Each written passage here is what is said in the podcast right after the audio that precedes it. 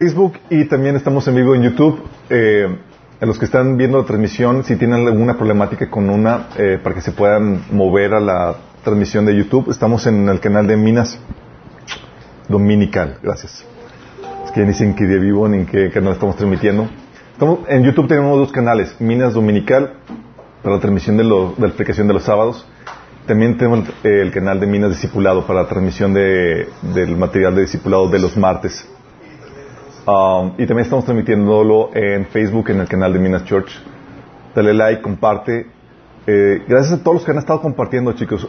Eh, me ha asombrado hasta dónde hemos podido llegar por medio de, de un, simple, share que le han dado, un simple like eh, en, sus, muros. Eh, y gente ha sido bendecida, ha sido tocada por, por, esto.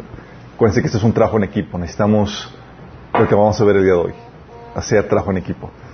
Vamos a poner ese tiempo en manos de Dios. Amado Padre, te damos tantas gracias, Señor, por tu presencia en medio de nuestro Señor. Nos gozamos y nos deleitamos en ti, Señor. Y ahora queremos también gozarnos y deleitarnos en ti y en tu palabra, Señor. Señor, disponemos nuestro corazón para aprender a ti, Señor. Te ruego, Padre, que abres detrás de mí, que cubras cualquier deficiencia, Señor, que quites cualquier interrupción, cualquier distracción que el enemigo quiera poner, Señor. Y te rogamos, Señor, que tu palabra fluya con libertad, Señor, tocando nuestros corazones, cambiando nuestras vidas, de los que estamos aquí y de los que están escuchando este mensaje donde quiera que estén, Padre. Te lo pedimos, Señor, en nombre de Jesús. Amén. Ok, um, no creo que haya vaya problema, a haber problema con la batería de los celulares. Ok. Uh, hemos estado viendo el taller de finanzas. Hoy es la sesión 8 ya, chicos ocho semanas hablando de finanzas.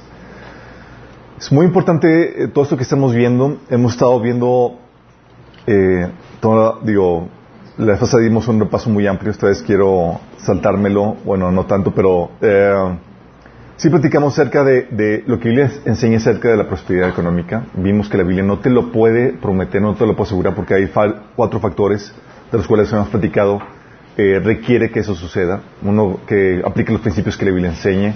Otro, que eh, el lugar donde tú estés se pueda, haya libertad para, la, practicar la fe judío-cristiana. Eh, tres, que no haya un juicio sobre la, sobre la, la, nación. Y cuatro, que sea el propósito de Dios para tu vida de acuerdo a los procesos que Él ha marcado para ti. ¿Por qué? Porque Dios utiliza a veces nuestra crisis económica y dificultades para tratar cosas en nuestro corazón. Y es algo que Dios eh, utiliza para nosotros. Y habíamos platicado que a pesar de que Dios enseña los principios y que el cambio que Dios hace en la vida de una persona va a tener consecuencias económicas, eh, no es la meta la riqueza. La meta, habíamos platicado, es cumplir el propósito de Dios, realizar las obras que Él preparó antemano para, para nuestras vidas. Y dentro de este proceso de, creación de riqueza, eh, hemos estado viendo varios principios. Vamos a ver varias etapas. Vamos a ver la creación de riqueza, cómo se genera la, riqueza material, cómo se administra la riqueza material y cómo se distribuye la riqueza material de acuerdo a la Biblia. Y dentro del proceso de riqueza material, de cómo crearla, habíamos platicado que eh, vimos el principio de, generar valor, de cómo Dios te creó para que pu pudieras producir bienes, servicios, que sea de beneficio al prójimo, que exalten a Dios. Para eso Dios nos dio esa autoridad, para que podamos usar los recursos de la tierra para poder traer ese, ese, ese beneficio al prójimo. Um, entonces tenemos que aprender a generar valor en cualquier lugar donde estemos. Ese es el principio de valor que habíamos platicado. También vimos el principio del ahorro e inversión. Cómo necesitas acumular valor, ya sea valor en cuestión de capital, infraestructura, eh, cuestión de eh, conocimiento, de santidad y demás, porque va a haber oportunidades de inversión para poder generar más valor, para generar bienes, servicios, productos y demás, que solamente van a vas a poder tomar si tienes esto acumulado de valor. Entonces necesitamos aprender el principio del, ahorro, de poder generar y acumular ese valor.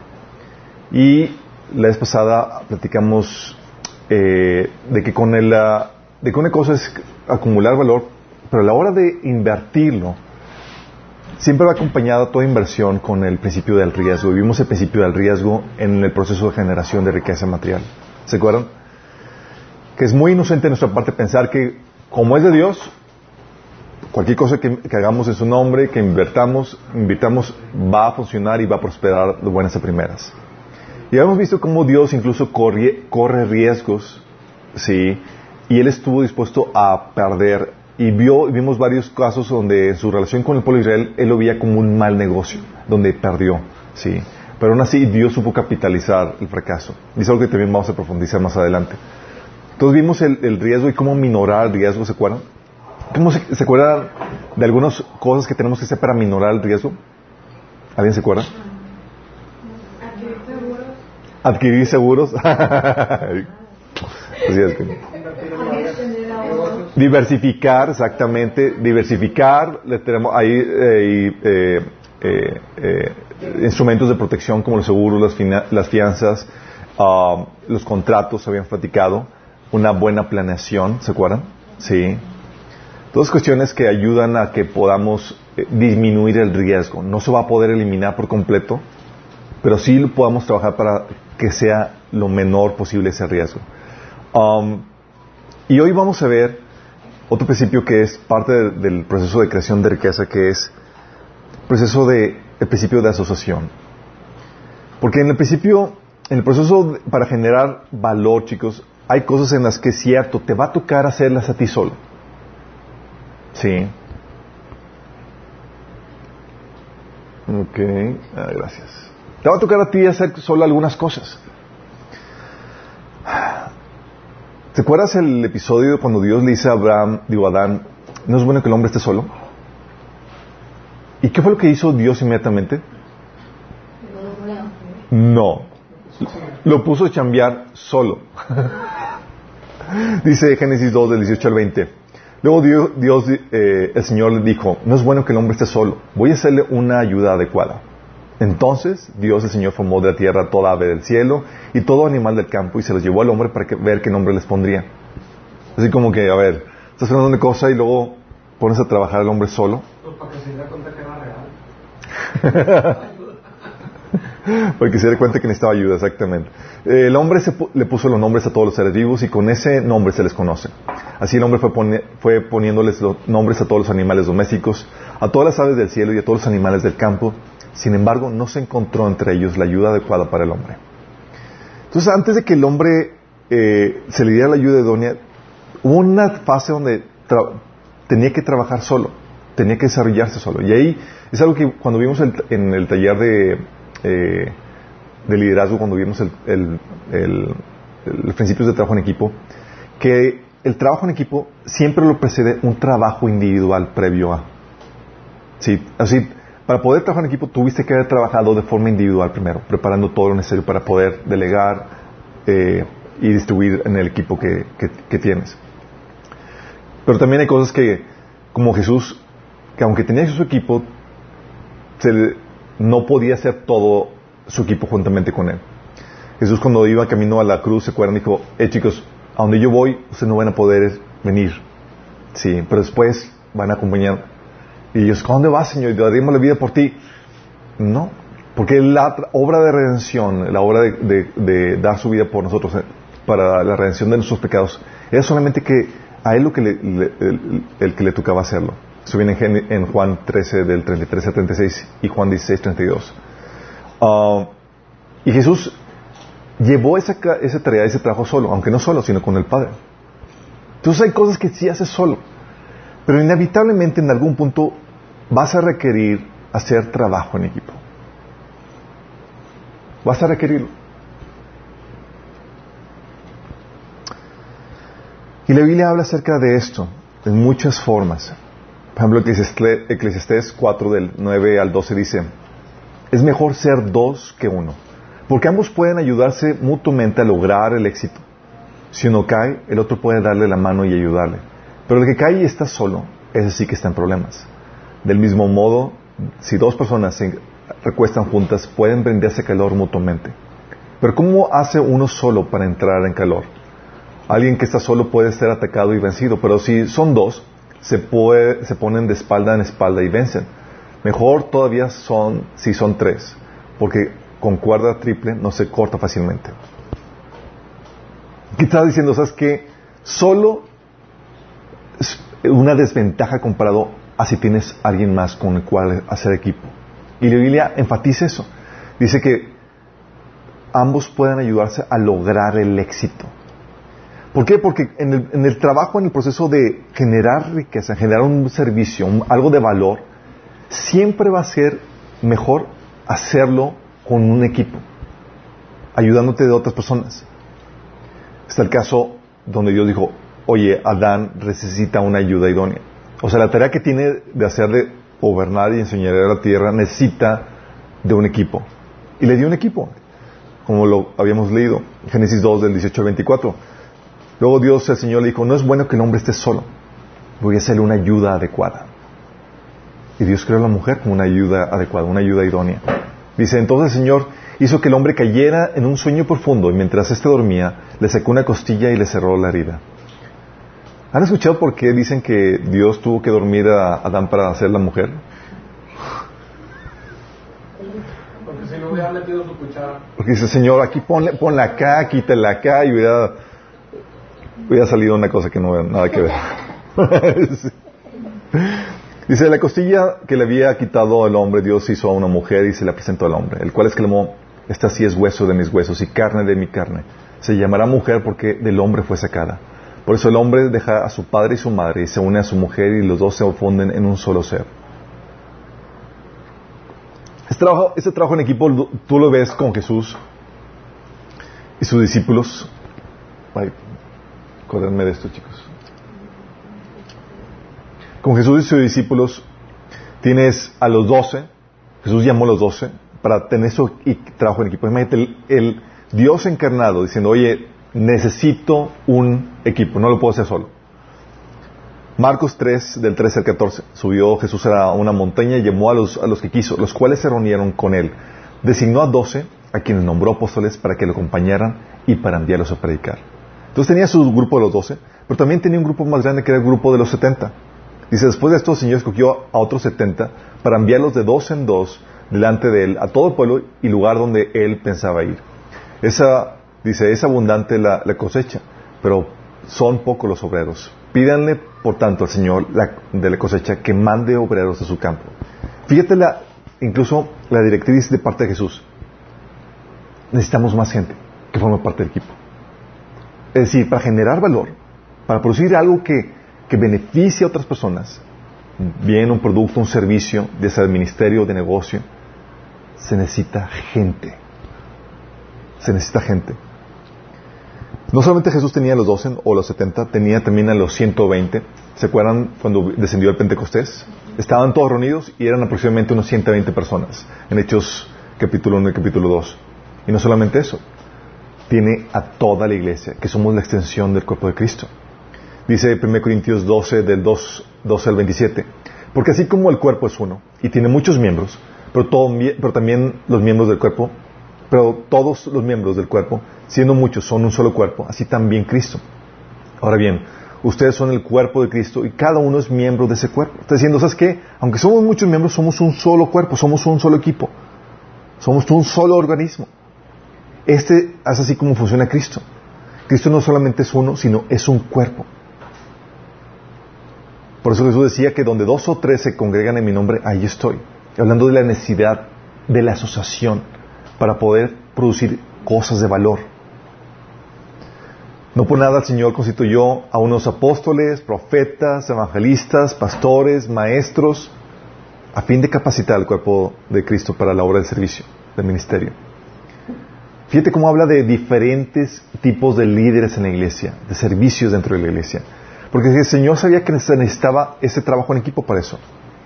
Tienes el caso, por ejemplo, de el primer viaje misionero. ¿Quién se acuerdan? Eh, el primer viaje misionero de Pablo. ¿Con quién se fue?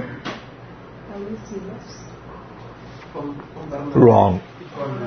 Primer viaje misionero, por 10 puntos, chicos. Exactamente primer viaje misionero, representa en Hechos 13 del 2 al 5, armaron su equipo de trabajo. Era Pablo, Bernabé y Juan Marcos.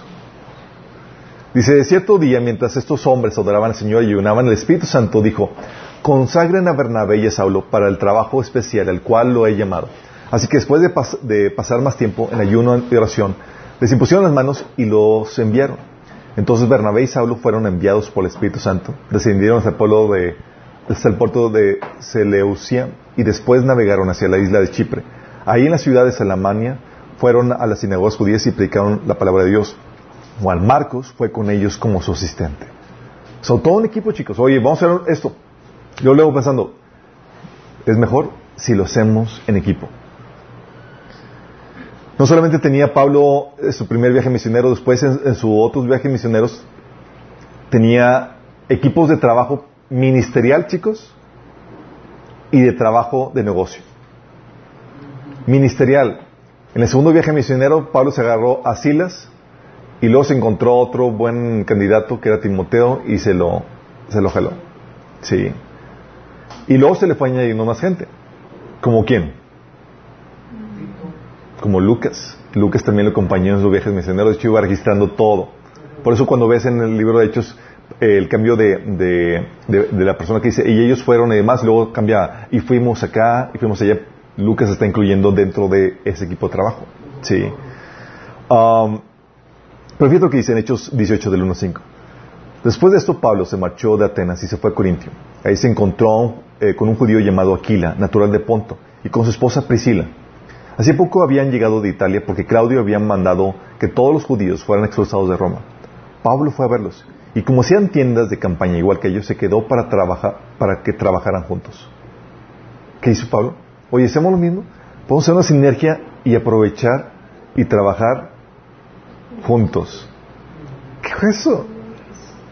Si en vez de que, oye, tú eres mi competencia, vamos a, a separarnos y tú por tu lado y ver quién vende más, no, vamos a aprovechar y vamos a asociarnos. Sí. Dice ahí en versículo 4, todos los sábados discutían en la sinagoga tratando de discutir, de persuadir a judíos y griegos. Cuando Silas y Timoteo llegaron a Macedonia, Pablo se dedicó exclusivamente a, la predicación, testificándoles a los judíos de Jesús, de que Jesús era el Mesías. Fíjate que dice, cuando llegó quién? Silas y Timoteo, ahora sí Pablo se dedicó exclusivamente a predicar. Porque era parte de su equipo de trabajo. Entonces, ministerialmente tenía su equipo de trabajo y también en su cuestión de negocio tenía su, equipo de trabajo. Aquila y Priscila eran de la parte del negocio. ¿Qué es eso? ¿Por qué, chicos? La Biblia tú vas a ver a lo largo de, dirán mucho de la Biblia, que Dios enfatiza la necesidad del trabajo en equipo en todas las áreas. Tal es la importancia del trabajo en equipo y tal es el poder del trabajo en equipo que en Génesis 11, del 5 al 6, tú lees lo siguiente. Dice, el Señor bajó para observar la ciudad. Están construyendo la torre de Babel, ¿se acuerdan? Y la torre que los hombres estaban construyendo. Y se dijo, todos forman un solo pueblo y hablan un solo idioma. Esto es solo el comienzo de sus obras y todo lo que se propongan lo podrán lograr. ¡Qué fuerte! O sea, la importancia de la unidad y el trabajo en equipo. ¿Y qué hizo Dios para sabotear eso? ¿Se acuerdan? Destruyó el... No, no confundió la... mandó fuego sobre la torre. No, no, no mandó fuego. Dividió el equipo, chicos, destruyó la, la, unidad que había en el equipo. Sí, quitó toda asociación que se había formado. Y con eso se dejó de, de trabajar en ese gran proyecto que tenía. ¿Por qué Dios hace esto? ¿Por qué la importancia del trabajo en equipo? Es la buena pregunta. ¿Por qué esto es así, chicos? ¿Saben por qué? Porque Dios es así, chicos. Dios es un equipo. Dios es un equipo, son tres en uno. Es un ser trino, chicos.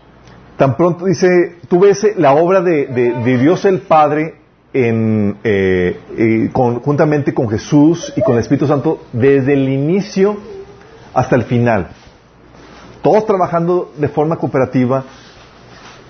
Y es porque esa es la naturaleza de Dios. Es algo que habían platicado el martes acerca de que eh, Dios es un Dios sistémico, de que aunque son tres en uno, porque es un sistema, ¿sí? Y siempre está trabajando en, equipo.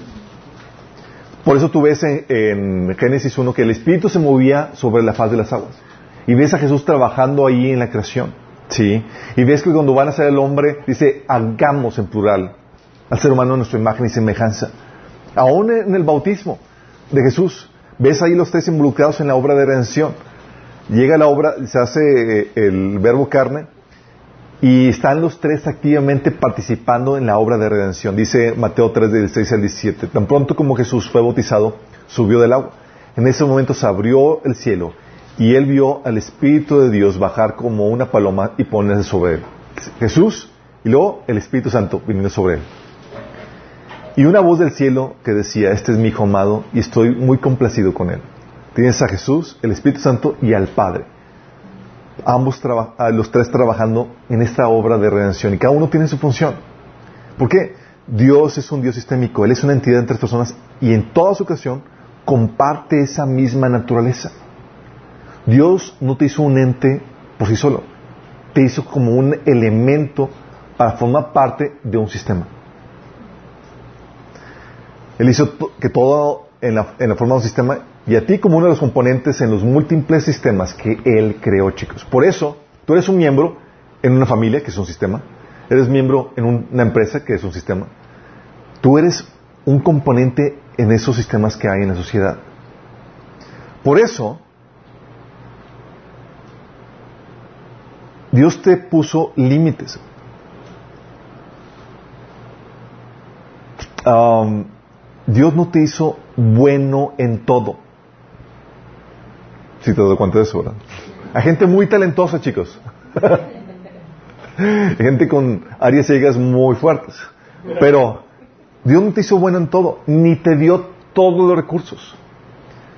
Dice Romanos 12, de 6 al 8. Dios en su gracia nos ha dado dones diferentes para hacer bien determinadas cosas. ¿Hacer bien qué? ¿Todas las cosas? No. Determinadas cosas. O sea, unas cuantas cosas pueden ser bien. ¿Sí? ¿Qué se ve con esto?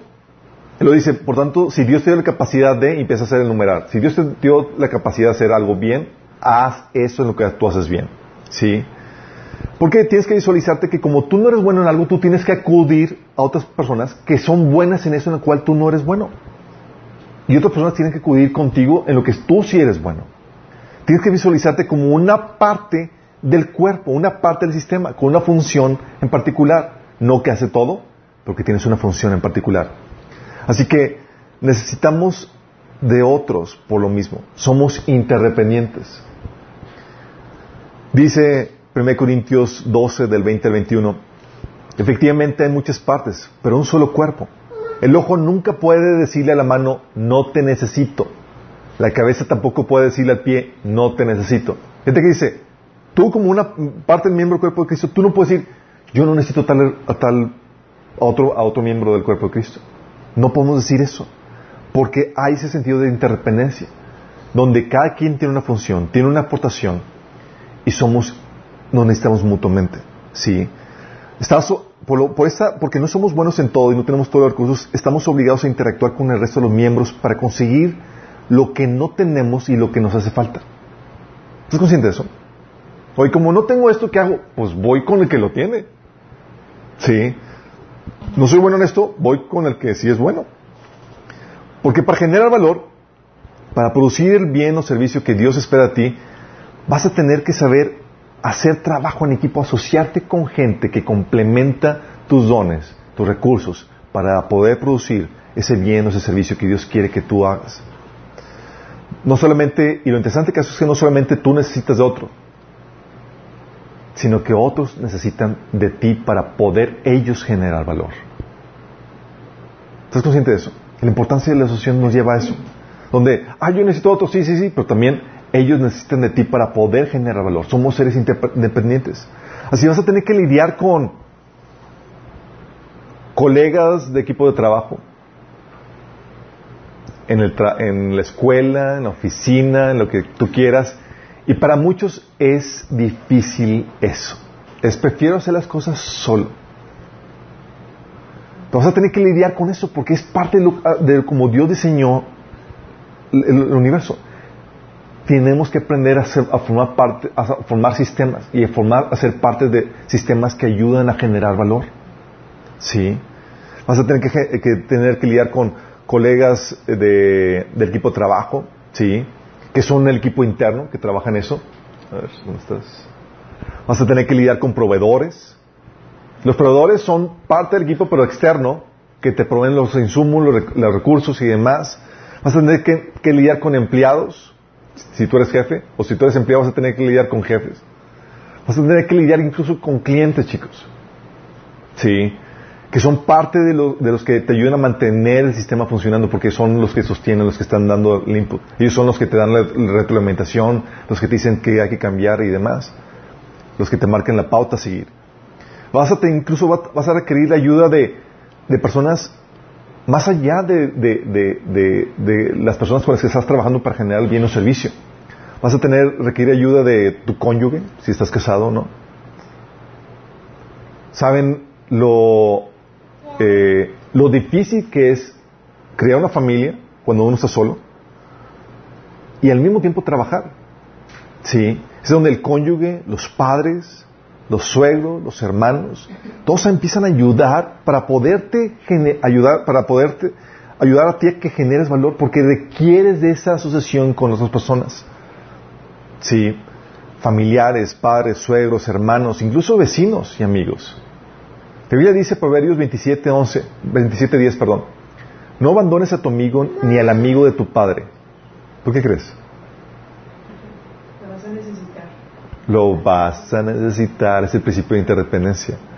Dice, no vayas a la casa de tu hermano cuando tengas problema. Más vale vecino cercano que hermano distante. Es decir, eso dice la Biblia, chicos. Sí, es Proverbios 27.10. sí. Porque es la importancia, como sé que voy a necesitar, aprendo a hacer relaciones. Oye, mi vecino, ¿cómo se llama? ¿Me lo puedo necesitar? Sí.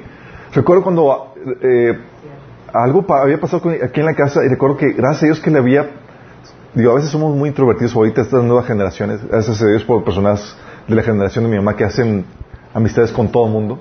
Sí, sí.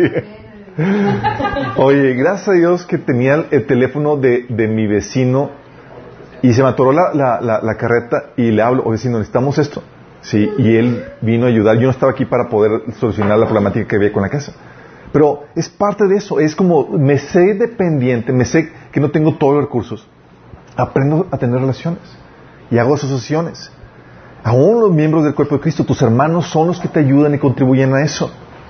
Fíjate lo que dice Tito 3 del 13 al 14. Dice, haz todo lo que puedas para ayudar al abogado Cenas y al Apolos en su viaje. Son hermanos que estaban trabajando en su ministerio. Dice, asegúrate de que se les dé todo lo que necesiten. Los nuestros, es decir, los miembros de la iglesia, tienen que aprender a hacer, bien, hacer el, el, bien, a satisfacer las necesidades urgentes de otros. Entonces no serán personas improductivas. Es decir, oye, hay hermanos necesitados que podamos apoyar, que podamos... Somos un cuerpo y somos un... nos apoyamos mutuamente. Si estamos para servirnos mutuamente en ese sentido. Y es aquí por eso la importancia de la asociación, chicos. Es que vas a tener que aprender a hacer trabajo en equipo y a relacionarte. Y hay gente que le repate eso. sí. Es algo que vimos y les invito a que, a que vean el taller de, de, trabajo en equipo cuando en el, en el dentro de, del taller de, de liderazgo.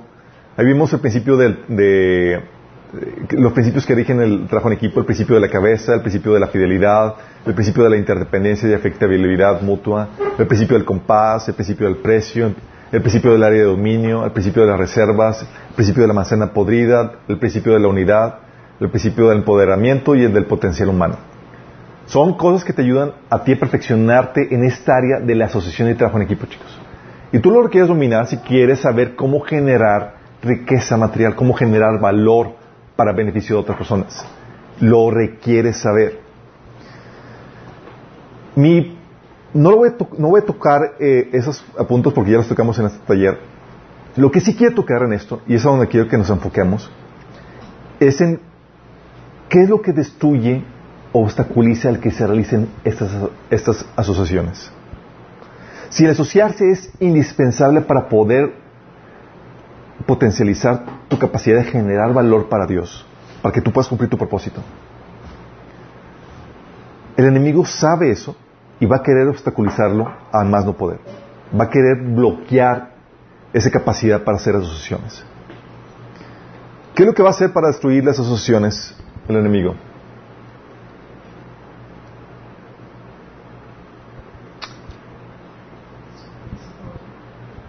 Uno es, va a poner en ti el orgullo para, para que no reconozcas tu necesidad de otros. ¿Sí te ha pasado? Que yo puedo solo. Yo puedo solo. La Biblia dice, 1 Corintios 12, del 21 al 22, el ojo no puede decir a la mano, no te necesito. Fíjate cómo está diciendo. O sea, no puede decir yo puedo todo. Es nos pone en una situación, en una condición de, eres una persona necesitada. Somos una persona necesitada. Necesitamos de la ayuda y comparación de otros. Dice, el ojo no puede decir la mano, no te necesito. Ni puede la cabeza decirles a los pies, no los necesito. Al contrario, los miembros del cuerpo que parecen los más débiles son indispensables. ¡Qué fuerte! Pero es el orgullo a veces de no pedir la mano y pedir ayuda. ¿Sí? Ese orgullo te, bloquea para poder eh, potencializar tu capacidad de generar valor para bendición de otras personas. Yo puedo solo. No, no se trata que tú puedas solo. Se trata que seas astuto y que puedas saber cómo asociarte en relaciones ganar, ganar. ¿Sí? Y hay personas, y luego es interesante, hay personas y hay ministerios que, que, eh, que tienen esta situación donde dice, que te dicen que no necesitan de nadie más. Y si algo te enseña la Biblia es que no puede ser esa situación, y menos en el cuerpo de Cristo. Sí. Y hay, ministerios o hay hermanos que dicen que, que mira hermano, basta con lo que aprendes aquí, con lo que aprendes aquí en la iglesia es suficiente, no tienes que exponer a todos tus ministerios. Wrong. Wrong. Dios ha puesto un montón de ministerios, talentos, dones, habilidades dentro de la iglesia Sí, que son bendición. Pero gracias a Dios, aún las iglesias dependen del servicio y trabajo de ministerios de otros miembros en otras iglesias. No puedo decir, yo soy autosuficiente, mi iglesia tiene todo lo que necesita, no necesito de nada más. No se puede hacer eso. Sí. Y hay ministerios que deciden cortar toda relación y toda asociación con otros porque piensan que son autosuficientes. Nosotros tenemos que conocer que no es así. Tenemos que saber cómo relacionarnos con otras personas y asociarnos. Y tenemos que estar dispuestos a reconocer, ¿sabes qué? No tengo todo. Reconozco que necesito lo que tú tienes, aunque no sea mi ministerio. Sí. Eso, cuesta mucho porque, porque hay mucho en juego y es el orgullo. Tener que humillarte para reconocer que necesitas la ayuda de alguien más. Y luego la ayuda de alguien que te cae mal a veces, o alguien que lo despreciaste. ¿Te ha pasado?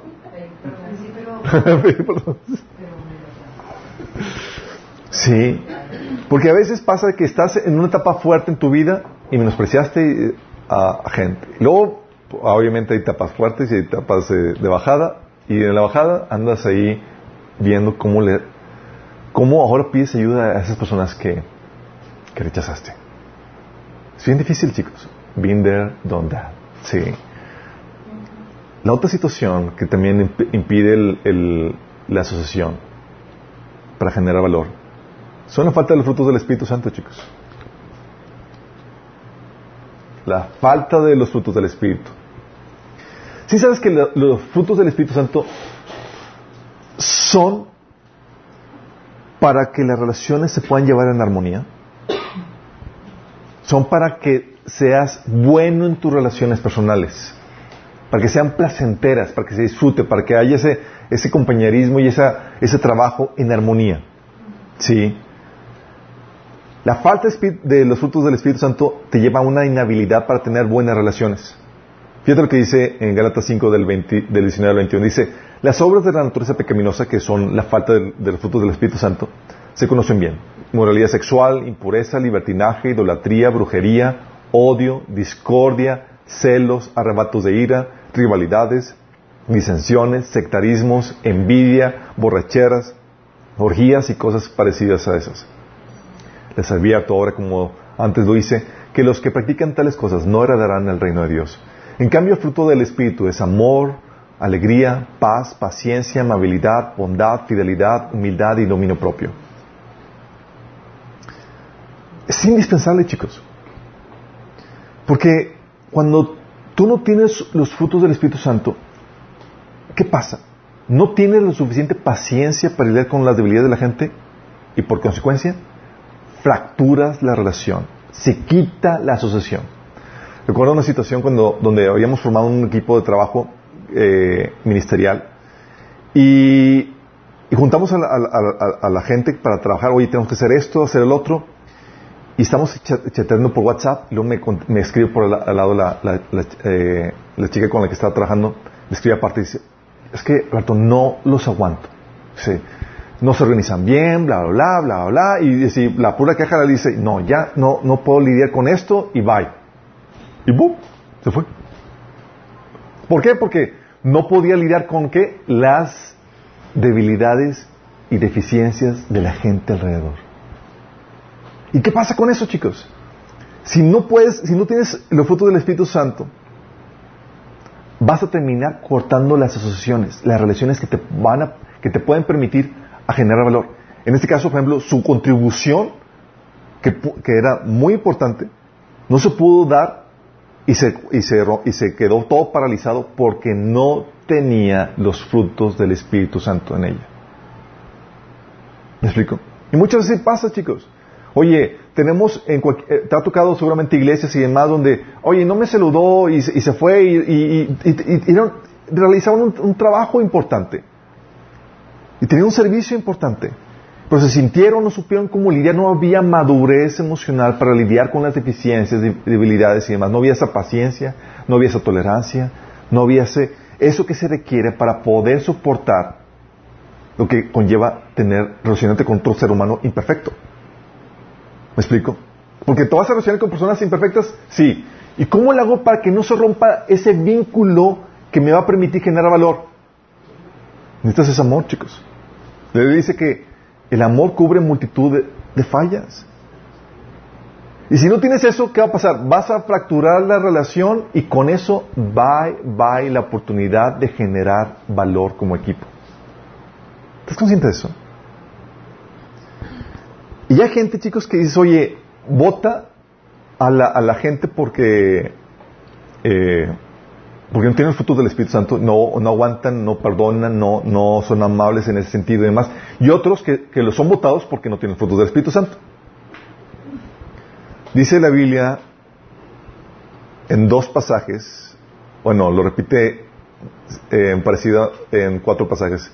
Proverbios 21, 9 y Proverbios 25, 4 dice, 25, 24 dice, más vale habitar en un rincón de la azotea que compartir el techo con mujer pendenciera. Lo repitió Salomón dos veces. Y luego, si no lo entendiste, te lo parafrasea en otra forma. En Proverbios 19, 13 y Proverbios 27, 15 dice, la mujer pendenciera es gotera constante. ¿Estás diciendo, ¿sabes qué? Hay veces que porque no has desarrollado el fruto del Espíritu Santo que la gente se aleja de ti.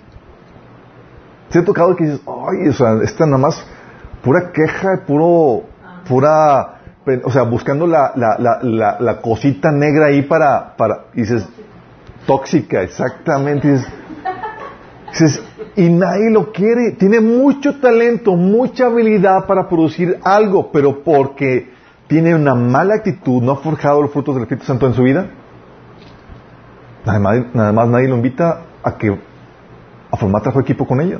El esposo prefiere comer solo en la azotea que con ella. ¡Qué heavy! Sí. Por algo Pablo escribió como contrarrestando esto, háganlo todo sin quejas ni contiendas. Porque trabajar juntos, chicos, hacer algo con quejas y contiendas, ocasiona que la gente se arte y se deje de asociar. Sí, es como que ya, bye, sí, no, no aguanto el ambiente. Sí, por eso Pablo decía, van a hacer algo, van a trabajar juntos, háganlo sin quejas ni contiendas. Porque eso va a friccionar la asociación y va hacer que la situación, que la asociación que estaba, el vínculo que estaba ocasionando que produjeran algo de valor, se rompa. También lo que ocasiona que la asociación se, se rompa, chicos, que se destruya la asociación o que no se dé, es el no ser confiable por incompetencia, por irresponsabilidad o por falta de integridad.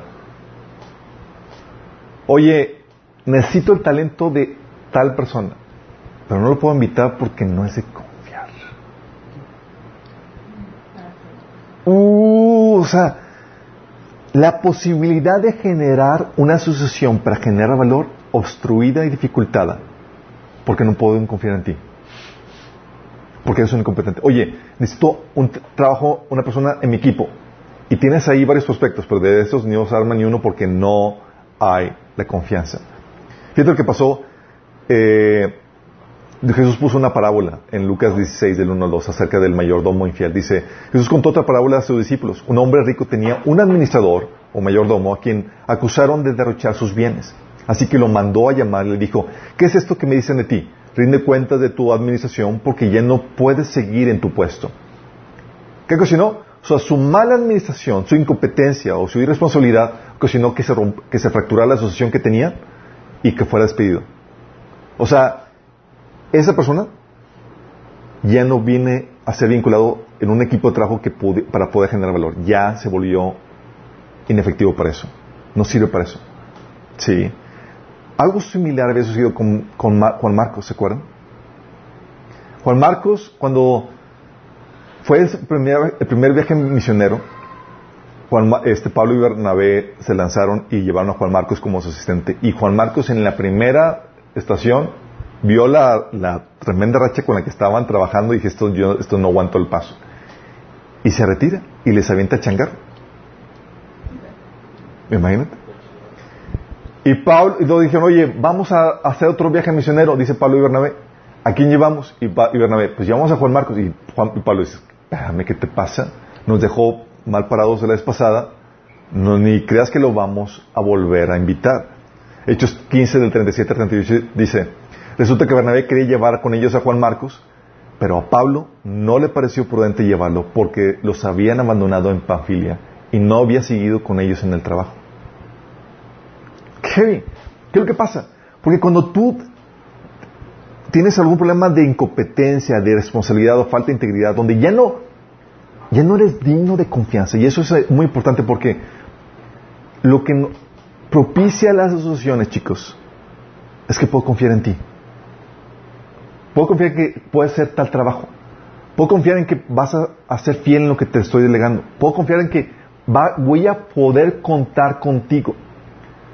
Por eso cuando alguien pierde la confianza en ti, tú ya te convertiste en un elemento que no genera valor, al contrario, que destruye. Por eso tu palabra, tu competencia, tu responsabilidad vale oro. Porque es indispensable para poder generar valor. Sin eso, te conviertes en un elemento que destruye sistemas, equipos de trabajo, que no pueden ser invitados. Así como Juan Marcos. ¿Viste el, broncón que se armó? Una discusión tremenda porque, por causa de él. Gracias a Dios que la gente cambia y Juan Marcos cambió. Pero volver a recuperar la confianza toma tiempo y prueba. Es a ver si realmente cambió. Y gracias a Dios sí mostró que había cambiado. Pero eso cuesta, chicos. Por eso el, la confianza que se tiene ahí el que te muestre siempre íntegro, competente y fiel a tu palabra, que tú sí seas sí, tú no, no, es indispensable para que tú puedas ser un elemento importante para poder generar valor. Si no lo destruyes, ¿sí? Oye, yo estoy listo aquí para servir, Señor, y quiero generar y cumplir tu propósito, Señor, generar esos eh, servicios, ese ministerio que tú quieres para mí, ese trabajo que tú quieres para mí. Sí, dijo, pero nadie confía en ti, nadie te invita. ¿Sí? no tiene los elementos para poder generar ese trabajo en equipo. ¿Vamos? Por eso la importancia de tu reputación, chicos, el, el que si eres confiable o no, es muy importante. Sí. El otro, que destruye las, las asociaciones, es el ser abusivo. ¿Funciona? Pueden abrir la puerta a lo mejor es porque es que está ya la computadora.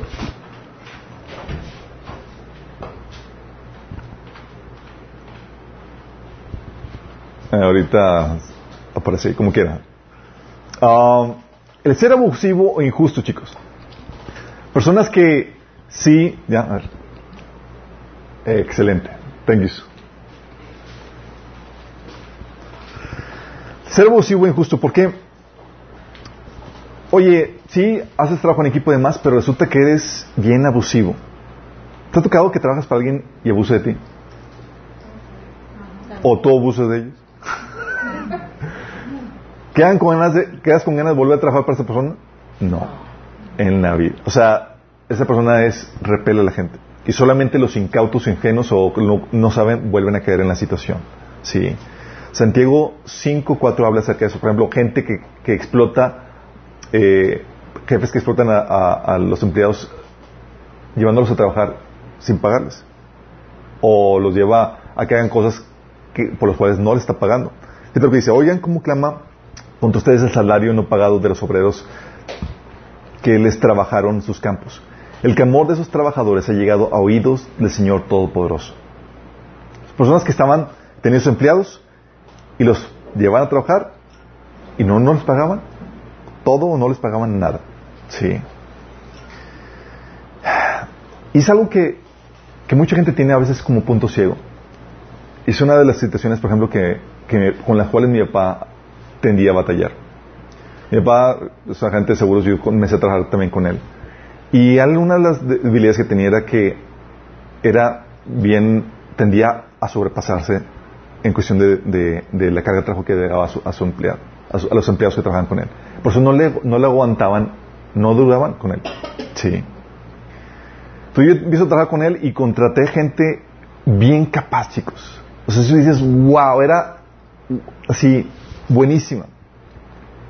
Pero como los explotaban, terminaban yéndose y no me duraban. Por ese tipo de abuso. Y sí se les pagaba, pero la problemática es que le añades que haga un algo más, y luego algo más, y luego más, y es simplemente lo que me estás pagando no equipara todo lo que me estás pidiendo hacer. Sí. Tuvimos que aprender a... tu- yo recuerdo que tuvimos, yo tratando de sopesar ese, esa debilidad de mi papá, tuve que poner mecanismos para eso. Sí, para tratar de, contrarrestar eso. Pero eso pasa mucho. Oye, empiezas a abusar de la gente. Tú te conviertes en un elemento que, en vez de propiciar relaciones armoniosas que, que fomentan esa asociación que ayuda a generar valor, las estás destruyendo por tu abuso. Sí.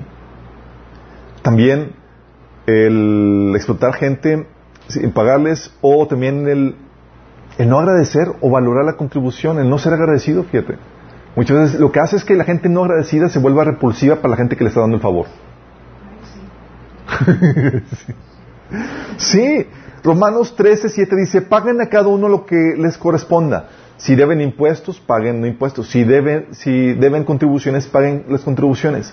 Al que deban respeto, muestren el respeto. Al que deban honor, rindan honor. Habla de que hay tipos de pago, como lo habíamos visto. Hay un tipo de pago que es, oye, te puedo pagar con dinero perfecto. Si no, oye, te pago en especie, con honor, con gratitud, con, sí, porque me estás dando algo, si me estás proveyendo algo.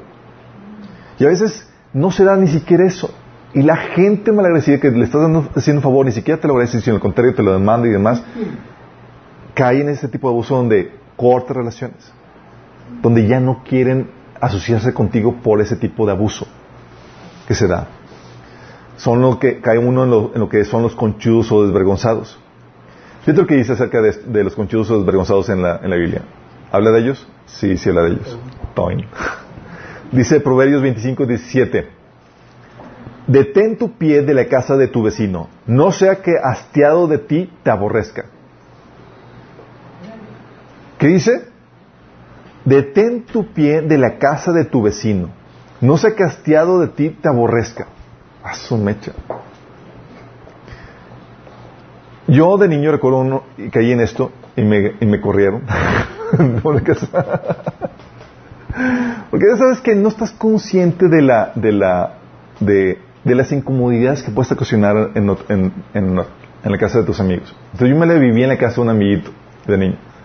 Todo el día vivía ahí con ellos. Y pues nadie me decía nada, y ni mi papá, ni nada, y no estás consciente de eso. Sí. Yo era feliz y eso es lo que contaba. y hasta que una vez mis, eh, eh, los papás de, mi amigo hablan con mi papá y dice, eh, oye, ¿qué pasó? ¿Tu hijo se le vive aquí todo el día? Santo remedio. Aparte de la regañiza y la tranquilidad que me dieron, digo, sí. Sí.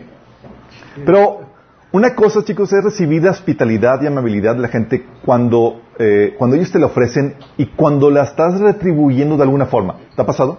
Oye, recibe la hospitalidad y la amabilidad de la gente, pero ellos te la están ofreciendo y aparte tú la estás retribuyendo de una forma. Por ejemplo, cuando Jesús mandó a sus discípulos a, a predicar, le dice Jesús, quédense en su casa y coman y beban lo que ellos tengan, porque el trabajador tiene derecho a su, sueldo. No anden de casa en casa. O sea, lo que te sirvan ahí y lo que te atiendan, recíbelo. Pero no está cayendo en conchudez. ¿Por qué? ¿Qué le está haciendo? Es una paga porque tú estás dando un servicio ahí a esa gente. Tú estás beneficiando a esa familia. Estás llevando el evangelio, estás sanando, estás ministrando, estás trayendo. ¿Sí me explico? Eso no es conchudez. De hecho, tienes el caso, por ejemplo, de este Eliseo. Eliseo se encontró con una señora rica que lo estimaba mucho. Y la señora rica le hizo un, le, lo procuraba mucho. Pero fíjate la actitud de Eliseo. Eliseo no, no caía en conchudez. Es lo que dice 2 Reyes 4, del 8 al 16. Un día cuando Eliseo pasaba por Sunem, cierta mujer de buena posición le insistió que comiera en su casa. Después entonces, siempre que pasaba por ese pueblo, comía ahí. O sea, la señora siempre lo invitaba. Vente, por favor, aquí, tal cosa. Ok. No era como que, señora, le tocaba la puerta, pues ahí, no, no, eh, era, se lo estaban ofreciendo. La mujer le dijo a su esposo, mira, yo estoy seguro, segura de que este hombre que siempre nos visita es un santo hombre de Dios. Hagámosle un cuarto en la azotea y pongámosle ahí una cama, una mesa en una silla y una lámpara. De ese modo, cuando nos visite tendrá un lugar donde quedarse. Ah, qué, qué, gesto, ¿no? Sí. Eliseo le dijo, oigan, ¿dónde está mi, mi, mi cuarto? Y no, es iniciativa del otro, ¿sí? No lo exigió. ¿Vamos? Fíjense, pongan atención a esto, chicos. Dice, es cierto, en cierta ocasión Eliseo llegó, eh, eh, en cierta ocasión Eliseo llegó, fue a su cuarto y se acostó. Luego le dijo a, su criado Giesi, llama a la señora. El criado sí lo hizo. Y ella se presentó. Entonces Eliseo le dijo a, a Giesi, dile a la señora, te has tomado muchas molestias por nosotros. ¿Qué puedo hacer por ti? ¿Sí estás dando cuenta? Eso que conchudo no soy, déjame ver cómo te retribuyo. ¿Sí? ¿Qué quieres que, quieres que le hable al rey o al jefe del ejército en tu favor? Pero ella le respondió, yo vivo segura en medio de mi pueblo. Eliseo le preguntó a Jesse, ¿qué puedo hacer por ella? Bueno, contestó el siervo, ella no tiene hijos y su esposo ya es anciano. Llámala, ordenó Eliseo.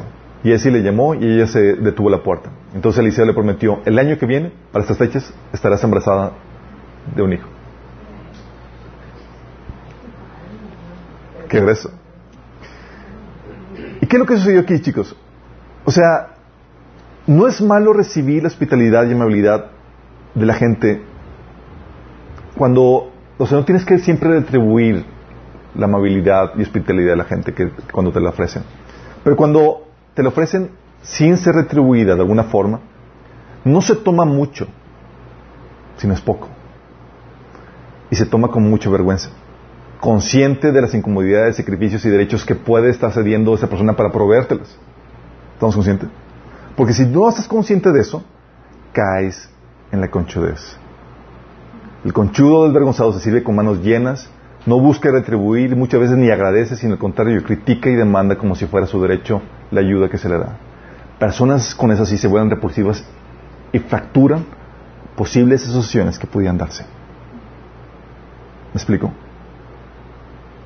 Todo por un caso que, se daba con, con este, que se dio con mis hermanas y yo de, de, jóvenes en, solteros en la casa. Mi mamá, obviamente ya adultos, conscientes de que ya tenemos nuestras pro- propias obligaciones, ya profesionistas y demás, eh, vivimos en la casa de mis, de mis padres y ya a los que, no, eh, los que no han tomado el taller de padres sabios, hijos, hijos grandiosos, saben que los papás terminan su obligación cuando los hijos son mayores de edad. ¿sí? Entonces, conscientes de que yo ya no podía demandarle nada a mi mamá de cuestión de que, oh, mamá, prepárame comer. Pues ya, estás grandote y peludote, pues no puedes hacer, digo, con qué, ¿sí? Sino al contrario, cualquier cosa que te da es como un acto de gracia y un favor que te está dando, y merecido. O sea, es un gesto de hospitalidad. Pero resultaba que mis hermanas en ese entonces, siempre que mi mamá les hacía el desayuno, mi mamá siempre experimenta con comida y le echa de todo. Así no sabemos exactamente qué, pero salen cosas muy interesantes. Y, y mis hermanas nunca les gustaba. Y al inicio a mí tampoco me gustaba, pero pues me lo daban gratis y me lo hacían y pues bueno, a quien, y no podía criticarlo, te lo estaban dando un favor, ¿sí? Yo ya conchudo, yo soy el que tengo que hacerme desayunar y luego todavía lo critico, pues como me vería muy mal, ¿sí? pero mis hermanas sí lo criticaban. Y recuerdo que mis, y entonces mi, mi mamá no le hacía de, de almorzar a ellas. Y a mí siempre me hacía desayunar. Y llegaba mis hermanas, es porque al, a, porque a Chuy le haces de comer y a nosotros no. Mi mamá, es que él nunca me critica y siempre me agradece lo que le hago. De cualquier forma que le prepare, siempre me agradece. ¿Por qué? Porque esa es la situación, chicos. Oye, no tiene la obligación de darte eso. No tiene la obligación. Y todavía lo criticas. Luego le demandas como si fuera un derecho tuyo. Es conchudez. Sí. Recuerdo una, el, el caso que le había platicado anteriormente, que llega una familia aquí y una mamá diciendo es que soy una mamá miserable, soy muy mala. ¿no? Es que nomás, a veces no quiero darle, no, no quiero levantarme a prepararle el lonche a mi hijo. Y mi hijo me dice que soy muy mala madre porque no me, no me, porque me, me voy a la universidad sin, sin lonche. ¿Cuántos años tiene? Dijo, 24. Yo,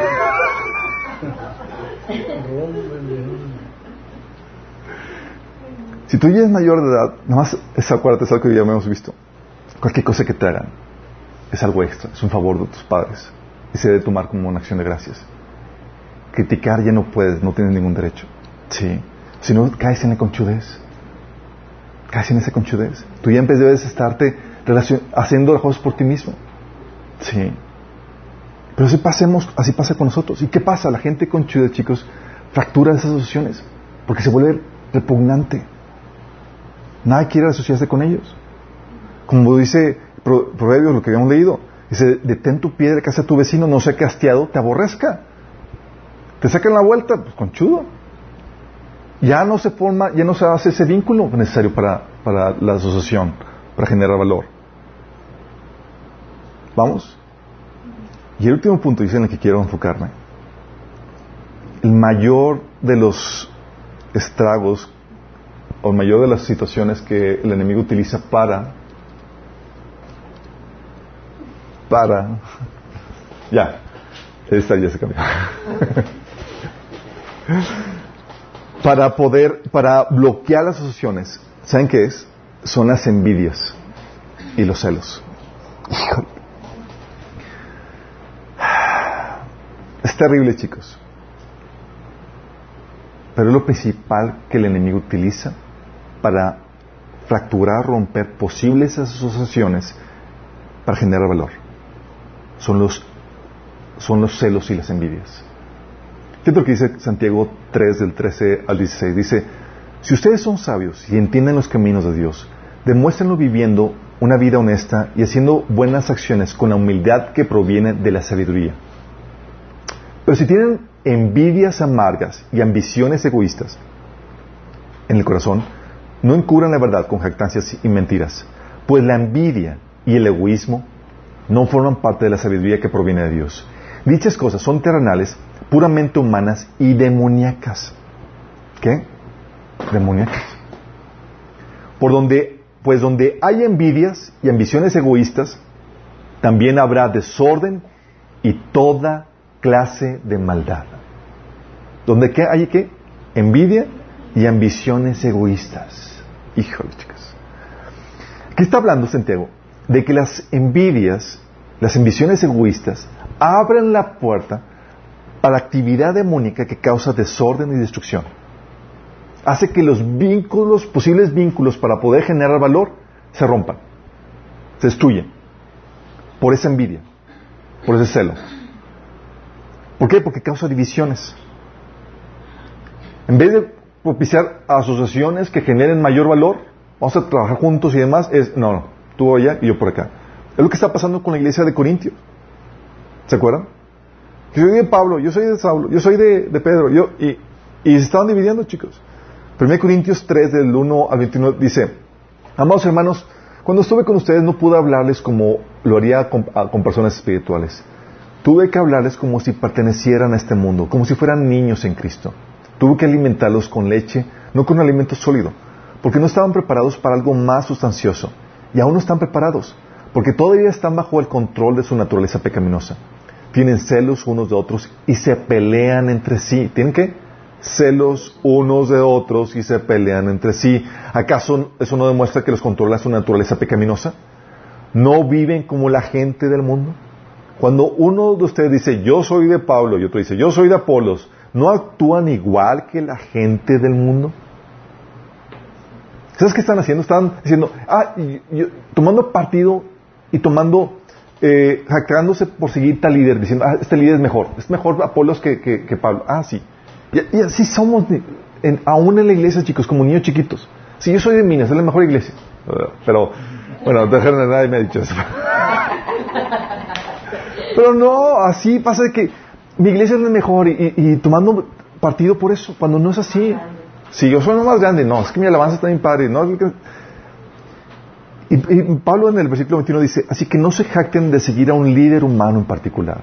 O sea, no, no, no te tomes no te, no te creas mejor por seguir a un líder en particular. Porque eso destruye las posibles asociaciones que generan valor. Es lo que le pasó a los discípulos, chicos. En Marcos 9:38, fíjate lo que hicieron los, discípulos en su inmadurez. Juan le dijo a Jesús, Maestro, vimos a alguien que usa tu nombre para expulsar eh, demonios, pero le dijimos que no lo hiciera porque no pertenece a nuestro grupo. ¿Qué hizo? O sea, alguien estaba trabajando, generando valor y lo cortaron porque no pertenecía a su grupo. ¿Qué estaba haciendo el enemigo? Era celos de que, ah, no, es que nosotros somos los que tenemos la exclusividad aquí del maestro, del, nombre. Somos los que tienen la, la, este, la sí, la franquicia, exacto. Somos aquí la franquicia. No pueden utilizar eso y no vienen por medio de nosotros. Exclusivos de la, franquicia exclusivamente para ellos. Y Jesús los reprende y dice, ¡Ey! No hagas eso. ¿Han escuchado la analogía, la fábula de los cangrejos? ¿No han escuchado? La fábula de los cangrejos mexicanos que se comparten en las cadenas de correos, que dice que en un mercado un pescador ofrecía sus productos en tres cubetas. Un turista le pregunta qué vende y el pescador le responde cangrejos. La primera cubeta estaba tapada con una tabla y el turista preguntó, ¿por qué están tapados así? Ah, dijo, el pescador es que son cangrejos gringos. Y si no los tapo, pues empieza uno a escalar hasta que por esfuerzo propio salta la cubeta y se escapa y me quedo sin cangrejos. Eh, entonces, eh, un turista miró la siguiente cubeta que estaba tapada con una tabla y dos ladrillos encima. El turista volvió a preguntar, ¿y por qué estos están tapados más protegidos? Son cangrejos japoneses. Y cuando uno se quiere escapar, empieza a apoyarse en los demás y estos van empujándolo hacia arriba, apoyados en otros y así sucesivamente, de tal manera que se forman pirámides hasta el borde y entonces el cangrejo se escapa. O sea, se apoyan mutuamente hasta yo, hasta escaparse. Ojo, que inteligentes, pensó el turista. Y a la tercera cubeta que no tiene tapa. ¿Y por qué esta tapa está desprotegida? ¿No le preocupa que se vayan a escapar? No, no hay problema, dijo el pescador. Son cangrejos mexicanos. Cuando uno comienza a subir, entre todos se, encargan de jalarlo hacia abajo y no dejan que se vaya.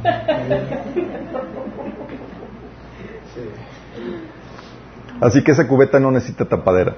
Los cangrejos mexicanos no pueden subir porque no se ayudan entre sí, dijo el pescador. ¿Quién?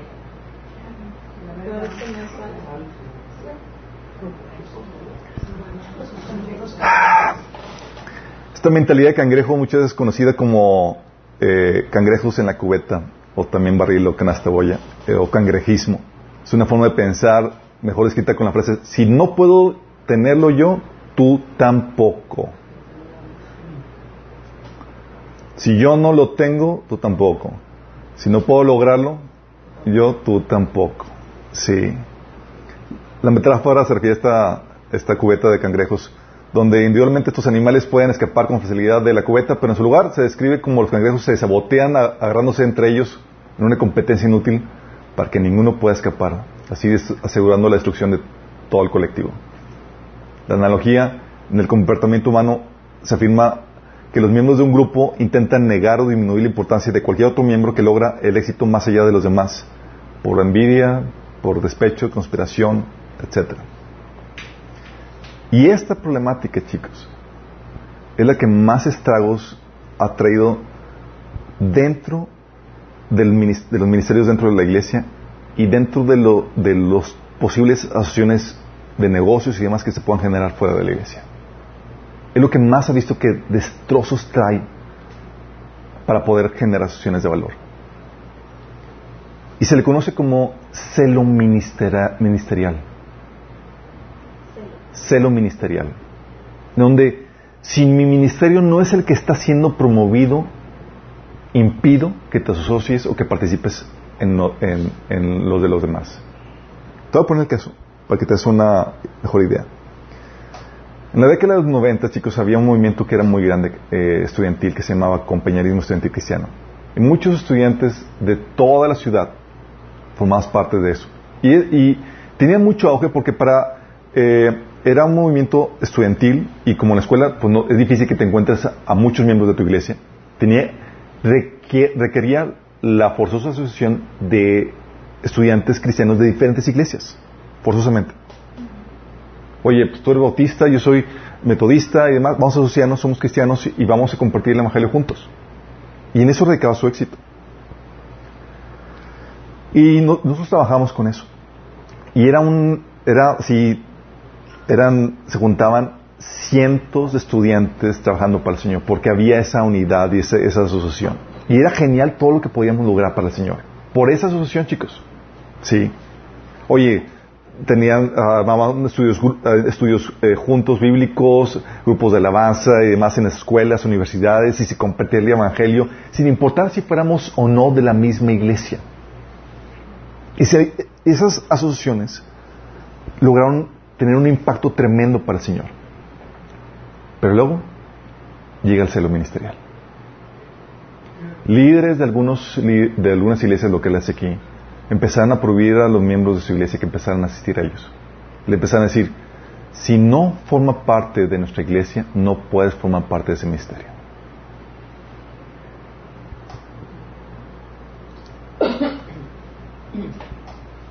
Nosotros estamos trabajando en lo de y nos, nos, llegó la, eh, el impacto de eso. Ahora estamos haciendo una asociación y estamos siendo luz y testimonio ante autoridades católicas, imagínate. Ya éramos una asociación reconocida ante el ODEM y demás. Y, y todo estaba trabajando, chicos. Éramos un grupo de cristianos bien formado, bien organizado. Y el enemigo viene a destruir todo eso. Llega conmigo uno de los miembros y me dice, oye Alberto, es que el pastor me dijo que si no era de mi iglesia no puedo participar en esto. Y otro me sale lo mismo. Y otro, ¿qué pasó? Se destruyó. Y ellos tuvieron que formar su propio ministerio de su propia iglesia ahí. Cortando cualquier posibilidad de asociarse para generar mayor valor con otros miembros. ¿Quién crees que está detrás de esto? Satanás. Donde hay envidias, celos, ambiciones egoístas, hay toda actividad demoníaca. Y el enemigo lo que hizo fue destruir las posibles asociaciones, chicos, para generar mayor valor, por el celo. Sí, porque mi nombre, quiero que, sea, que, mi nombre mi ministerio sea el que, el que repunte, no el ministerio de alguien más. Oye, ellos, estos líderes, porque a mí me consta porque lo decían, es que, ¿cómo es posible? Decían, es cómo es posible que en los grupos de jóvenes de, de, compañerismo se- que se juntaban cientos, se junten más que en, mi iglesia. O sea, el celo de por qué ellos allá sí y por qué no acá. ¿Sí explico? Me dice, oye, ¿qué importa? Gente está siendo bendecida, gente está trabajando, el evangelio está dispersando. Eso es lo que importa, no si tu nombre, si tu ministerio está extendiéndose. Porque muchos prefieren extender su- o hacer crecer su ministerio a costa del reino. Es decir, que aunque mi ministerio crezca, no importa si el reino se retrae o no. Sí. Y hay gente que hace eso, chicos. Que lo que importa es, que es un ministerio, te dicen, no puedes escuchar ningún otro predicador más que yo porque yo soy tu pastor. Porque tienen miedo que se les vaya. Por celo. Sí. O no debes exponerte a otros ministerios. eh, aquí tienes todo lo que necesitas. Aquí nos aseguramos que como te tengas pastito sano y demás. ¿Qué parte de la interdependencia con el, en el cuerpo de Cristo no entendemos? ¿O qué parte entendemos? Hay gente que piensa que el reino de Dios esté confinado a su ministerio. Si estás consciente que va más allá de nosotros mismos. Por eso, aunque aquí le reiteramos en Minas, no tenemos el monopolio del reino, chicos. Aquí, aunque damos mucha enseñanza, vamos a requerir de otros ministerios. Vas a tener que exponerte a otros ministerios. Nuestro trabajo aquí es darte la madurez para que sepas distinguir y no vas a agarrar monte. Pero vas a requerir. De hecho, requerimos. Aquí la alabanza que utilizamos es de otros ministerios. No sé si se han dado cuenta. sí. Aún ni siquiera tenemos grupo jóvenes. Tenemos que usar el grupo jóvenes de, que utiliza eh, eh, Ángel. Sí. Y gracias a Dios. Y nosotros queremos mantenerlo así. Porque reconocemos es, cada quien tiene su ministerio y hay ministerios de outsourcing y aprovechamos de eso. ¿Sabes qué? Dios te bendiga con tu ministerio, prospéralo. No nos interesa que nuestro nombre sea, exaltado o no. Queremos que la gente sea edificada. Sí. Y gente que hace eso, que dice, prohíbe que, a que visites incluso otras iglesias. O que vayas a otros grupos de jóvenes. Y hay gente que dice, es que no puedo visitar, no puedo juntar con, con- con los hermanos, con los hermanos de otras iglesias. Salen con eso. ¿Qué hace? Por celo, chicos. Fracturan las posibles asociaciones que se puedan generar. Y eso rompe, quita valor. Hay tantas cosas, tantos proyectos que se vinieron abajo por esas faltas de asociación, chicos, que el enemigo ha estado sembrando. Porque el enemigo sabe que si, si estos se asocian y se unen, van a ser, me van a dar la torre. ¿Qué hacemos? Celo ministerial, órale. Eh, tu ministerio corre peligro. El enemigo se hizo al pastor. Sí. Se van a ir de tu iglesia. Protégelos. Sí. Y se pierden de la aportación de otros miembros del cuerpo de Cristo que requieren para generar valor. Hay cristianos que están sufriendo porque no, no porque piensan que tienen todo en su, en su iglesia cuando requieren de contribuciones de otros miembros de otro cuerpo de- del cuerpo de Cristo. Y están sufriendo por ahí. Están sufriendo por eso. Sí. Me ha tocado hermanos que dicen, oye, aquí te- toma esta predicación, la necesitas. Sí, pero no es de mi iglesia. A escondidas que los Sí. Porque ya los endoctrinaron, chicos, con ese sentido. Sí. Oye, o no solamente eso. El celo ministerio no solamente se da entre iglesias y eh, entre ministerios, sino aún dentro de la misma iglesia. Tienes al hermano que está sirviendo y prosperando en el servicio a Dios, predicando y demás, en un ministerio que le dieron de misericordia, y, como empezó a brillar mucho, de la nada, se lo quitan y lo mandan a la banca. ¿Por qué? Por envidia. Por envidia, chicos. ¿Sabes cuántas personas por empezar a brillar demasiado los han mandado a la, banca? Porque se empezaron a, sentir intimidados los líderes. Dices, este tipo se está... sí. Si pasa. O, o tienes eh, al hermano que está sirviendo, realizando servicios que benefician al prójimo y que glorifiquen a Dios, pero que lo quieran parar porque no tienen la cobertura, chicos.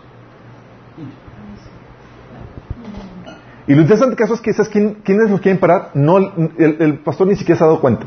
Sí. Los miembros de la iglesia. ¿Por qué? Porque los miembros de la iglesia dicen, yo estoy batallando mucho para buscar un hueso dentro de la iglesia para poder servir y este está sirviendo con toda libertad. No, si yo no sirvo, que nadie sirva. Y lo, y lo, y lo acusan, chicos. Así me ha tocado ver dentro de la iglesia. O sea, no importa que genere o no valor, es, si yo no sirvo, nadie sirve. oye, yo le he pedido permiso al pastor y no me lo ha dado, tú tampoco. Sí, es envidia. Me ha tocado, una vez un pastor vino y, eh, platicando con él, porque le habían platicado que tenemos el, eh, talleres para diferentes temáticas y el discipulado, y me dice, oye hermano, es que me interesa que, nos vamos a asociar y que, que, te integres a nuestra iglesia, porque sé que tienes una iglesia en casa como si, como si fuéramos una especie de célula. Y queremos usar tu material, ¿sí? Eh, si te integras a nuestra iglesia.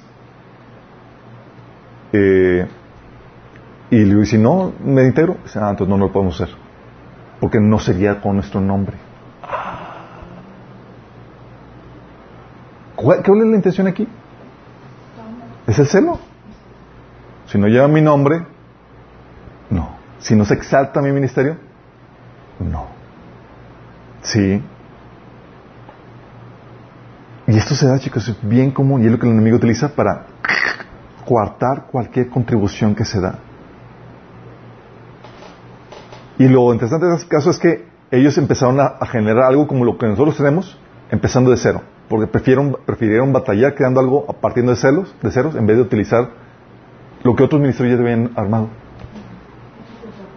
¿Por qué? Porque es lo que causa el celo ministerial, la envidia. Es, si yo no tengo, órale, aunque yo pierda, ¿sí? No te voy a, no te voy a dar a ganar.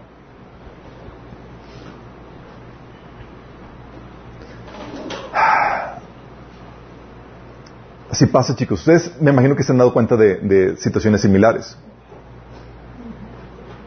Hay hermanos que, nos ha tocado aquí hermanos que, que no se pueden, no se logran integrar y no cooperan por envidia. Por envidia, porque si coopero o me integro, voy a hacer ganar al, al ministerio del que yo tengo envidia.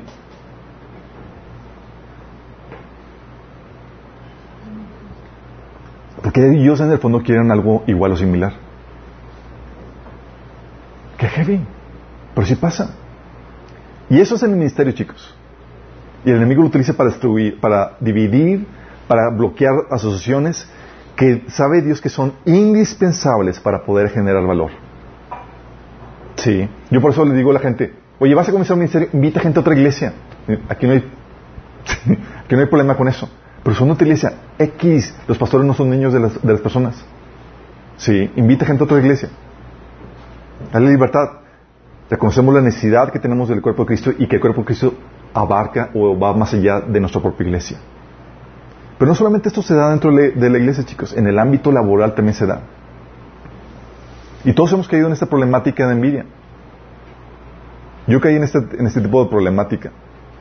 Cuando comenzamos el negocio de seguro.com, una de las cosas que, que nos daban la oportunidad cuando nos estábamos dando de alta ante las compañías era, nos decían, oye, ¿quieres darte de alta, darte de alta directamente o por medio de una promotoría? Y una promotoría, pues te daban la infraestructura y demás que, que más robusta, tenían ya personal, equipo de trabajo y demás.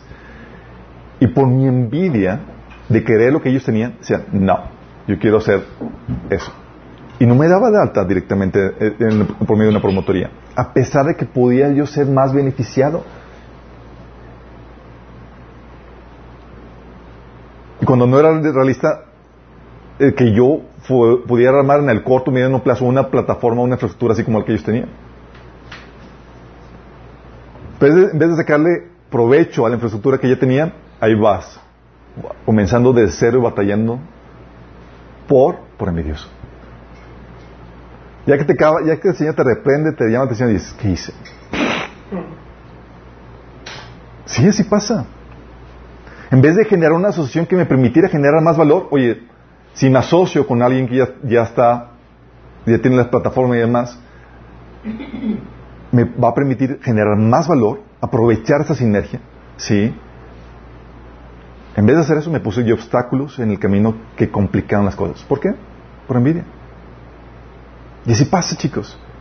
Oye, me ha tocado que invito a, colegas o agentes eh, eh, que eh, a la plataforma lo que tenemos con nosotros. Digo, oye, te voy a proveer las claves de las compañías, la infraestructura, cosas que, que no podías tener porque estás comenzando, porque no, me ha tocado prospectar a agentes que, que están comenzando y les queremos ayudar.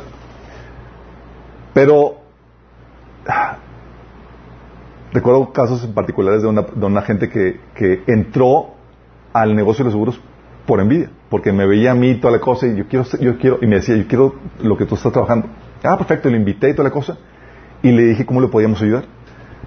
Y él, en vez de, entrar con nosotros para poder ayudar, dijo, eh, pero como él, él deseaba tener lo que yo, lo que, lo que yo, lo que yo tenía, ¿crees que aprovechó lo que yo le ofrecí? Ah, no. Yo prefiero hacerlo por mi cuenta, batallar y sufrir con tal de no hacerte ganar a ti. No sé qué te ayude tu éxito. Y él estaba copiando todo lo que estábamos haciendo. De hecho, él veía la página y demás y él le dice, ¿qué estás haciendo ahora? Y venía y trataba de... Y oye, pues aquí no estás batallando. Y dice, oye, ¿cómo estuve batallando mucho con las renovaciones? Y demás, batallas porque quieres. Y está todo listo aquí. Y estaba batallando con todas las problemáticas. Y digo, ¿pero por qué, problema, por qué quería batallar más? Por envidia. ¿Cómo te voy a dar a ganar a ti? ¿Cómo voy a asociar contigo para generar más cuando yo deseo lo que tú quieres? Lo que tú tienes. ¿Me explico? Porque la envidia fractura esas relaciones, esos posibles vínculos donde podemos asociarnos para generar mayor valor. Este gente terminó, terminó eh, abortando la, carrera porque no pudo el desgaste que, implicaba. Sí, de alta en, todas las compañías, igual que nosotros y más, y obviamente mantener la producción y cuando estás comenzando es una reverenda friega. Y él terminó abortando todo eso. Imagínate, porque prefirió, ¿sabes qué? Prefiero batallar y hacerlo por mi cuenta para no hacerte ganar a ti algo, con, porque deseo tener lo que, tú, lo que tú tienes. Por la envidia, eso es lo que sucede, chicos. Sí. Y eso pasa, chicos. Algo que platicamos con varios agentes seguros es, oye, me ha tocado platicar con algunos colegas y digo, oye, ¿podemos, podríamos ganar mucho más, chicos, si nos asociáramos. Y dice, sí, pero no podemos asociarnos. Sí, porque, y nos miramos, es por el complejo de los congrejos. Por la envidia que hay. Sí. A muchas gentes que, y lo hemos platicado, recuerdo que tuvimos ahí la, la plática con dos o tres agentes que estábamos platicando acerca de eso, decíamos, podríamos ser más si nos asociáramos. Sí, pero no queremos asociarnos porque cada quien tiene su proyecto donde quiere promocionar y quiere que lo, que lo suyo salga por encima que lo demás, aunque pudiéramos ganar todos juntos. ¿Sí? Y sabemos eso. Porque la, envidia te, lleva a desechar asociaciones que te permiten ganar más y generar más valor por la ilusión de conseguir o, o sobrepasar lo que el otro tiene. ¿Sí me explico? Y eso también se da, por ejemplo, con matrimonios conocido divorcios que se dan, problemas matrimoniales que se dan cuando la esposa empieza a tener más éxito laboral, profesional o cualquier índole que el esposo. Intimidado y demás porque, oye, no esperaba eso, por la envidia.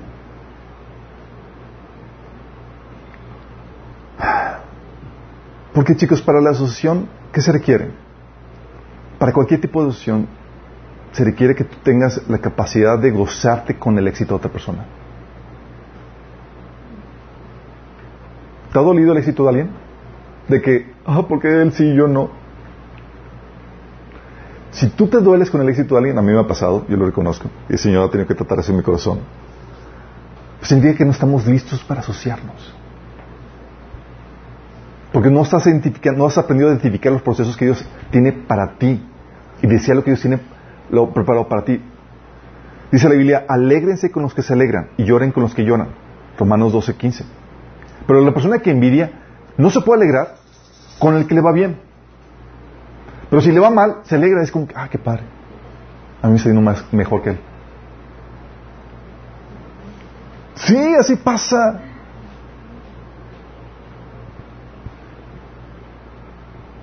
Uno tiene que estar, llegar a ese nivel de madurez donde me puedo gozar con el éxito de mi prójimo. Qué bueno que te fue bien, brother. Sí, sinceramente. Pero para eso tienes que saber eh, distinguir la voluntad de Dios para ti. Es algo que el Señor tuvo que enseñarme, es, ¿qué es lo que Dios quiere para mí? Y lo que Dios tiene preparado para mí, nadie me lo puede quitar. Entonces no necesito envidiar de nadie.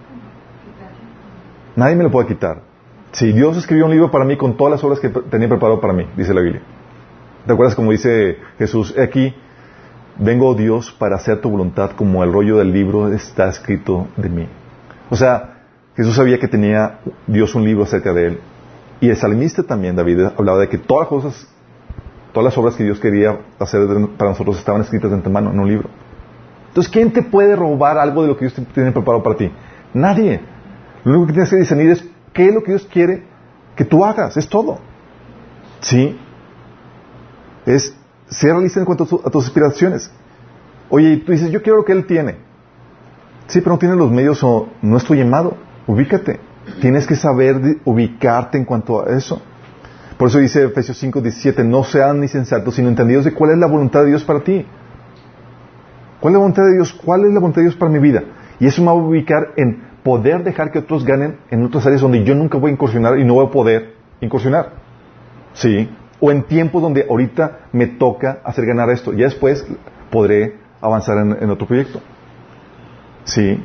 Pero te, lleva a ubicarte en los tiempos y en la voluntad de Dios para tu vida. Por eso la Biblia te enseña que no debes buscar la exaltación tuya o tu ministerio. Porque el propósito no es que tu ministerio, que lo que tú estás haciendo, tu proyecto, sea el exitoso o sea el que se lleve el renombre. El propósito, chicos, es que se lleve a cabo la voluntad de Dios. Que más gente sea beneficiada. Sí. Y cuando sabes que Dios te puso para traer beneficio a una persona más, tú puedes sentirte tranquilo y seguro porque tu propósito nadie lo puede cumplir. Nadie puede sustituirte. Es genial eso. Y cuando estás así, no hay competencia. ¿Quién puede competir contra ti que eres único? Y si estás enfocado a tu voluntad, digo la voluntad de Dios, nadie. O sea, Dios para una voluntad para ti, sí. ¿La puede hacer alguien más? No. Entonces, ¿hay competencia? No. ¿Puedes envidiar? No. A menos que estés no enfocado en la voluntad de Dios, sino en tu vanagloria. Cuando sucede eso, dice Filipenses 2.3, no hagáis nada por contienda, dice, nada hagáis por contienda o por vanagloria, antes con humildad, estimando cada uno a los demás como superiores al mismo. Y es donde tenemos que tener en mente, chicos, buscar el beneficio, beneficio de las personas. Por eso se acuerdan que al inicio de este, de este taller vimos que debemos generar bienes y servicios, generar valor por amor al prójimo. Oye, si ya mi servicio va a sabotear el beneficio que va a traer al prójimo, nada más para que yo sea exaltado, ya perdimos piso. Y es lo que pasa en muchos ministerios. Es, si yo no voy a ganar, no importa que otros sean beneficiados, voy a bloquear eso, porque yo no voy a ganar.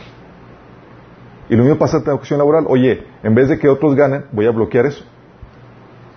Pues no se trata de eso, es, entre más beneficios se puedan dar, brutal. La idea es generar un ámbito, eh, una gran multitud de bienes y servicios que glorifiquen a Dios y que eh, beneficien al prójimo. Pero la envidia es muy peligroso, chicos. Y todos tenemos esa problemática. Y tenemos que saber saberla distinguir. Porque por eso va, puede llevarte a caer en esa insensatez de perder de vista posibilidades de negociación que te van a ayudar a generar más valor. ¿Solo por qué? Porque estás codiciando lo que esta persona tiene. Y cuando la codicias, no quieres ayudarla. No quieres ni siquiera darle la oportunidad de que ella genere alguna ganancia. Porque tú quieres eso. ¿Y qué te lleva? Igual que los cangrejos. Si yo no salgo, tú tampoco. Sí. Estoy dispuesto a perder y hacerte perder. Órale. Y esa mentalidad de cangrejo es la que la que se da, chicos. Cuando, es lo que no debe suceder aquí en, el cuerpo de Cristo. Debe haber, la, madurez para... ¿Sabes qué? Quiero que tú ganes. Y a final de cuentas, si, todos, si tú ganas, eventualmente yo voy a ganar. Y la idea es ayudarnos mutuamente. Sí. Nada más piensa en esto. si hay en ti esa situación donde hay la cosita de que, chin, el otro sí gana y yo no, o si el otro le va bien y yo no, hay problema de envidia. No te estás ubicando. Y ese problema de envidia te va a llevar a perder de vista posibles asociaciones para generar más valor. Y no solamente puede perderte a ti posibles asociaciones, te va a llevar a que tú bloquees a otros para que generen valor.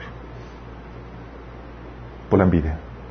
Esa envidia lo que bloquea, hace que líderes bloqueen a otros que están creciendo, que están prosperando, que están saliendo adelante. Esa envidia lo que hace que gente no se asocie para generar más valor. Y eso es una de las principales causantes de destrucción de valor en el cuerpo de Cristo, porque bloquea la asociación. ¿Vamos entendiendo, chicos? ¿Alguien ha sentido también la envidia, chicos? Todos hemos pasado por eso. Estamos bien conscientes. ¿Sabes qué Señor me, llevó a mí para, para vencer la envidia? Recuerdo cuando probablemente te resientes, tenía que yo cambiar mi mentalidad, tienes que renovar tu mente, visualizarte y enfocarte en tu propósito, no en lo que, cómo le está yendo a otra persona.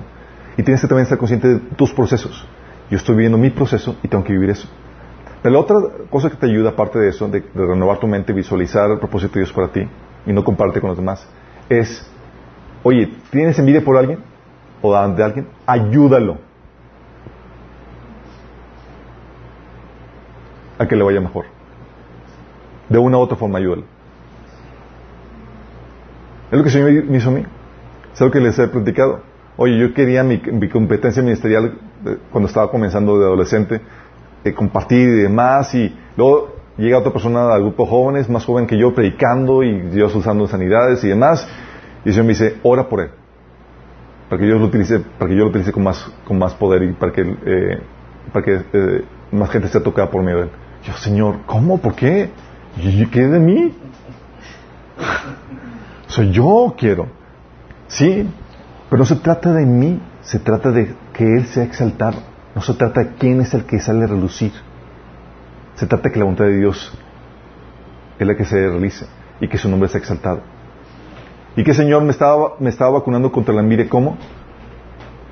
Poniéndome a orar por esa persona para que le fuera aún mejor. Sí. Porque con eso me estaba poniendo de forma activa a participar en el éxito de otra persona y aprender a gozarme en el éxito de otra persona. Y recordarme que no se trata de mí, sino trata de otros. Se trata de que también sea su nombre exaltado y no se trata de que mi nombre sea exaltado. Porque si perdemos de vista eso, perdemos piso y nos convertimos en bloqueadores de posibles asociaciones para exaltarnos a nosotros mismos. Y eso empieza a coartar las posibles asociaciones de valor que Dios quiere realizar para su, para su gloria. ¿Vamos? ¿Terminamos con una oración? Amado Padre Celestial, damos gracias, Señor, porque tú nos enseñas la importancia de asociarnos, de unirnos con otras personas para poder generar valor, trabajar, trabajar juntos, Señor, para tu gloria y tu honra, no para nuestra vanagloria, Señor no para que nuestros proyectos sean exitosos, sino para que se haga tu voluntad, Señor, y cumplas tu propósito en nuestras vidas. Gracias, Señor, porque sabemos que tú tienes un propósito para nosotros, el cual nadie nos lo puede quitar ni robar, Señor. Tú preparas de antemano obras para que cada uno lleve a cabo, Señor, las cuales nadie puede hacer sino solamente esas personas, Señor.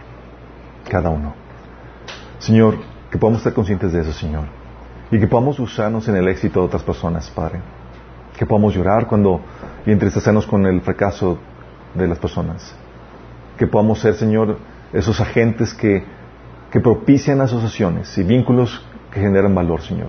No aquellos que los interrumpen, que los bloquean por envidia, por inmadurez, por falta de los frutos del Espíritu Santo, Señor, o por abuso, o por conchudez, Padre. Ayúdanos, Señor, a ser esos agentes de valor que se asocian, que tienen la madurez para celebrar el éxito de otras personas, que tienen la madurez para conocer que somos interdependientes y que no lo tenemos ni lo sabemos todos, Señor. Ayúdanos, Padre. Te lo pedimos en nombre de Jesús.